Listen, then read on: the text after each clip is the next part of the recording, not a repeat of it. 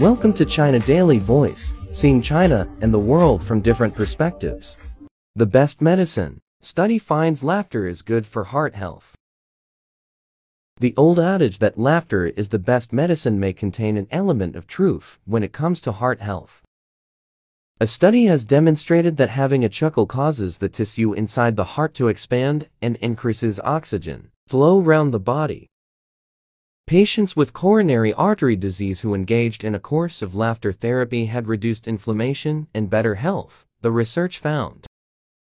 Our study found that laughter therapy increased the functional capacity of the cardiovascular system, said the lead author, Professor Marco Saffi, of the Hospital de Clínicas de Porto Alegre in Brazil. The findings were presented at the annual meeting of the European Society of Cardiology in Amsterdam the world's largest heart conference. In the trial, scientists carried out a first-of-its-kind study to examine if laughter therapy could improve symptoms of patients with heart disease. It involved 26 adults with an average age of 64, all diagnosed with coronary artery disease, caused by plaque buildup in the walls of the arteries that supply blood to the heart. Over three months, half were asked to watch two different hour-long comedy programs each week, including popular sitcoms. The other half watched a different serious documentaries about topics such as politics or the Amazon rainforest.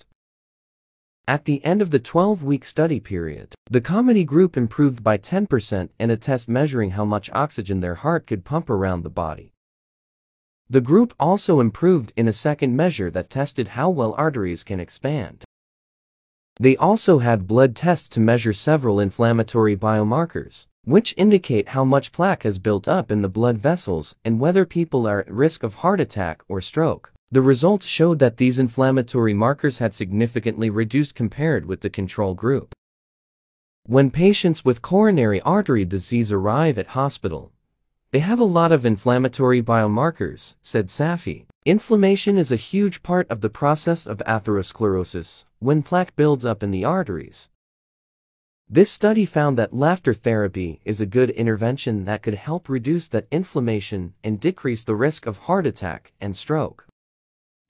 That's all for today. For more news and analysis, buy the paper. Until next time.